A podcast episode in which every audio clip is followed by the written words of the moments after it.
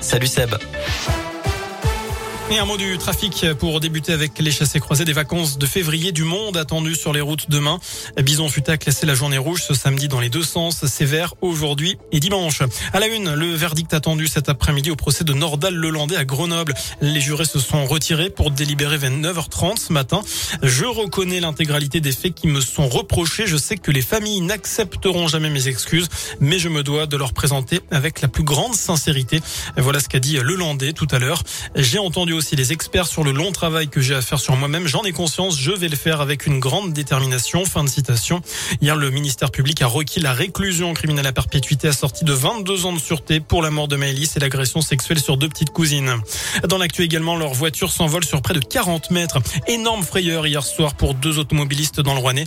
Deux individus âgés de 22 ans qui n'ont été que légèrement blessés dans une sortie de route impressionnante sur la commune de Renaison.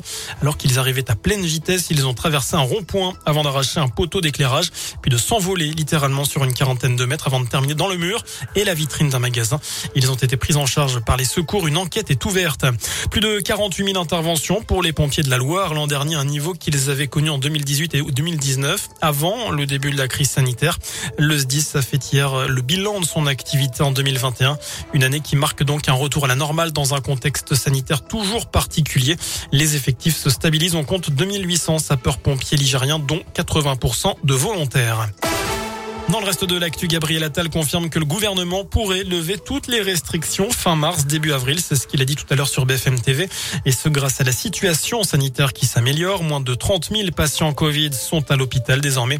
735 de moins en 24 heures, 2500 en une semaine. Le nombre de contaminations sur une semaine, lui, chute de 43%. Le chômage est au plus bas euh, depuis près de 15 ans en France, du jamais vu, même depuis près de 40 ans chez les jeunes.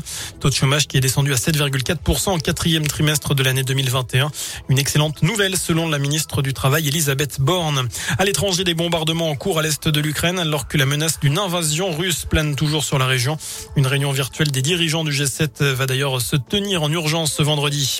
On passe au sport. Pas de 15e médaille pour l'équipe de France au JO d'hiver à Pékin. Quentin Fillon-Maillat a raté de peu son grand chelem ce matin en biathlon. Le Jurassien a terminé quatrième de la mass start remporté par le Norvégien Johannes Bö. Notez que Fillon-Maillat reste tout de même sur une Olympiade exceptionnelle exceptionnel. Cinq médailles en six courses, dont deux en or. Le biathlon français a d'ailleurs été le plus gros pourvoyeur de médailles chez les Bleus. Sept médailles, dont trois en or. La dernière, ce matin, avec le titre de Justine Brézaboucher sur la mass start. Premier sacre olympique pour la Savoyarde de 25 ans. Enfin du foot, le coup d'envoi de la 25e journée de Ligue 1. Lille-Metz ce soir à 21h. Les Verts, eux, préparent la, réception pardon, de Strasbourg. Ce sera dimanche à 15h du côté de Geoffroy Guichard.